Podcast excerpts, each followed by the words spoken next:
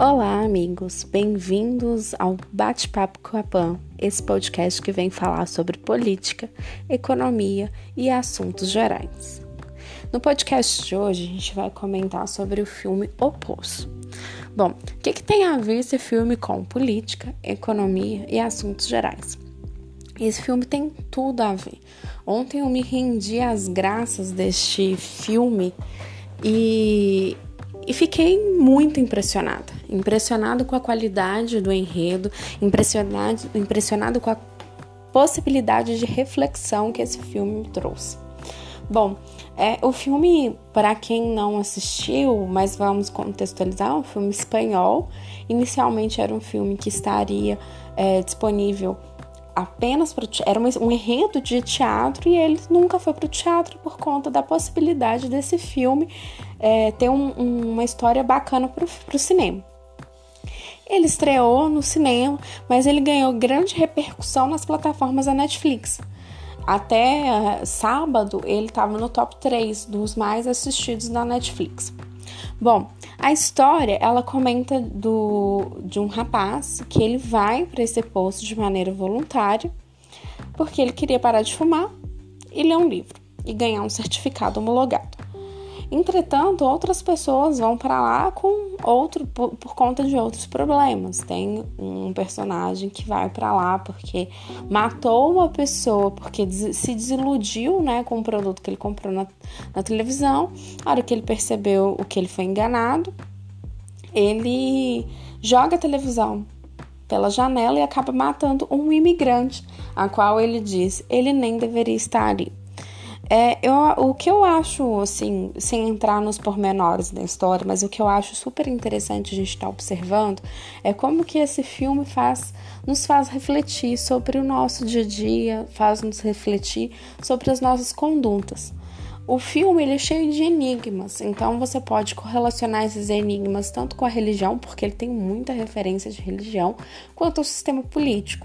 Ele chama, ele sempre fala sobre o sistema, sobre a administração, né? Ele fala administração faz a comida, a administração nos colocou aqui, a administração que faz as escolhas dos níveis.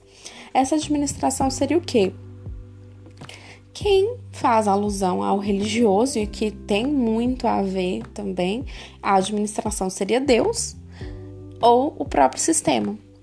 E é interessante como o filme mostra a administração como um ser inconsciente, um ser que não, que não vê aquilo, né? Ou, ou tem uma mensagem, uma parte no filme que ele fala assim que é, para levar a mensagem para a administração, a administração não vai perceber. O que no caso a gente deveria era mandar uma mensagem para aqueles que estão no nível zero, que o pessoal do nível zero que leva a mensagem para a administração. Esse ponto interessante, quem está no nível zero, para mim, eu fazendo uma alusão a, aos nossos políticos, né? Eles são representantes do sistema. Outro ponto bem legal que ele fala é como ele mostra pra gente o como que as nossas classes elas estão divididas e como que se a gente tivesse uma união de classe, que a gente compreendesse que independente se você está lá no primeiro andar ou no último, você pertence a uma classe social só, a gente poderia minimizar os nossos problemas diários. Um, um problema, um, um, ponto interessante que ele sempre ressalta e faz uma crítica é sobre a questão da distribuição. Para quem não sabe, no filme a comida é distribuída em, em plataformas. É, quando a pessoa entra, ela fala a comida favorita dela. E aquela comida vai estar naquela plataforma. Porém, a ganância, o egoísmo, o pensar somente no, no, no, no, seu eu, no seu próprio umbigo, faz com que as pessoas elas comam mais do que o necessário, elas cuspam na comida, elas é, destruam a comida. Ou seja, numa atitude de egoísmo, a pessoa, ao invés de pegar o prato em que ela escolheu, que era suficiente para alimentar ela, e levando em consideração que aquela comida dava para alimentar todo mundo, a gente não a gente teria uma distribuição mais igualitária. Porém, a maldade e esse egoísmo está intrínseco no ser humano, independente é, da, da posição que você se encontra. Um fato interessante é a crítica à meritocracia que o filme faz. Para você estar tá no nível 6, no nível 1 ou no nível 333, que é o último nível, não depende das suas atitudes, depende de uma escolha aleatória para a qual você vai mudar. Então, assim, isso é uma crítica clara ao sistema de meritocracia. A gente sabe que esse sistema não é válido. Eu não estou aqui porque eu mereci, eu estou aqui por um monte de fatores, dentro do acaso até quem eu conheço.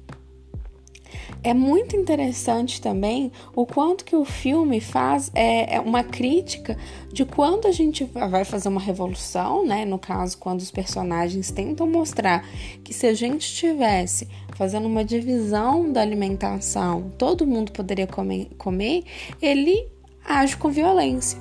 Ele não age com, com a mensagem, ele não tenta convencer pela retórica, ele tenta convencer pela violência. Isso é uma crítica clara ao sistema que a gente viveu, né? Porque para quem não conhece de histórias de sistemas econômicos, há muito a gente vive num sistema capitalista, né, que é o sistema que perdura até hoje, mas houve uma tentativa de implantação do, do socialismo, né, barra comunismo, durante a Guerra Fria. Acho que o ponto interessante é aquele modelo social ele não deu certo. E o filme faz uma crítica a isso. O filme não critica somente o capitalismo que não deu certo, mas critica ao modelo de socialismo que foi que tentaram né, implantar e não, teve resolução, né? Quer dizer, você impor uma solidariedade em cima do ódio, em cima da, da, da pressão, em cima do, do é, da força, não é a melhor maneira. O filme faz essa crítica, então o filme critica duramente o capitalismo o tempo todo. É um outro ponto legal de observar no filme é que você tá lá no, nos postos mais baixos e quando você sobe, você não tem empatia. Quer dizer, independente se você já é, já passou por uma situação ruim, quando você melhora, você esquece a situação ruim que você passou e passa a olhar só para o momento presente. Ele critica também, quer dizer, o rico, né, no caso as pessoas que tinham mais comida ali, representadas ali pela, pelos primeiros 50, ele é egoísta, ele olha só para si. Mas ele critica quem tá lá embaixo pela, pelo ódio, pela, pela violência, mas quando ele está lá embaixo, ele também age da mesma forma. Ou seja, o, a pessoa que está lá embaixo, quando sobe, vai se tornar egoísta e avarenta, e a pessoa, quando desce, vai se tornar violenta. O filme faz uma alusão aos sete pecados capitais, ele faz uma alusão ao, ao seu, à sua compreensão de religião, quando o, o, o, os personagens dialogam perguntando se eles acreditam em Deus. É, tem uma cena interessante também que é quando o o personagem vai pedir ajuda ao de cima e ele comenta sobre a religião, faz o pedido, nós somos da mesma comunidade e de repente aquele que vem de cima é, defeca na cara do outro, quase mata o outro, quer dizer, sem pouco se importar.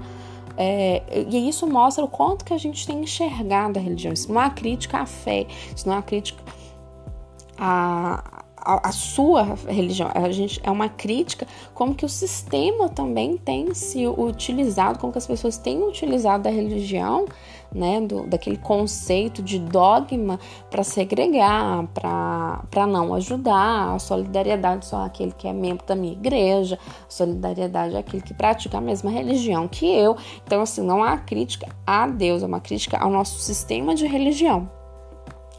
De maneira como um todo, o filme faz críticas severas aos nossos comportamentos, nosso comportamento de acumulação, ao nosso comportamento egoísta, ao nosso não pensar ao próximo. Ele vai e volta nas mesmas temáticas e mostrando que a nossa sociedade falhou, né? Nós, enquanto seres humanos, falhamos no momento em que a gente não consegue criar, não consegue praticar empatia se não for pela força.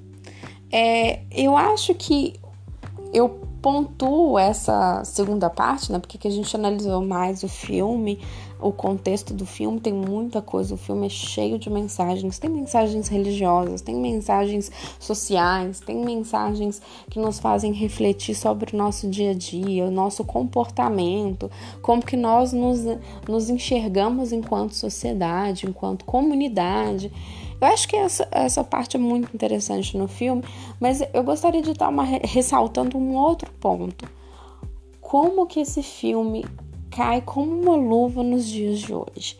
Nesse momento de pandemia, a gente teve fatos muito curiosos que foi gente indo ao supermercado e comprando estoques de papel higiênico, sendo que é um vírus e que provoca nem espirro direito, né? Tosse, seca. Então, não se justifica a quantidade de papel higiênico.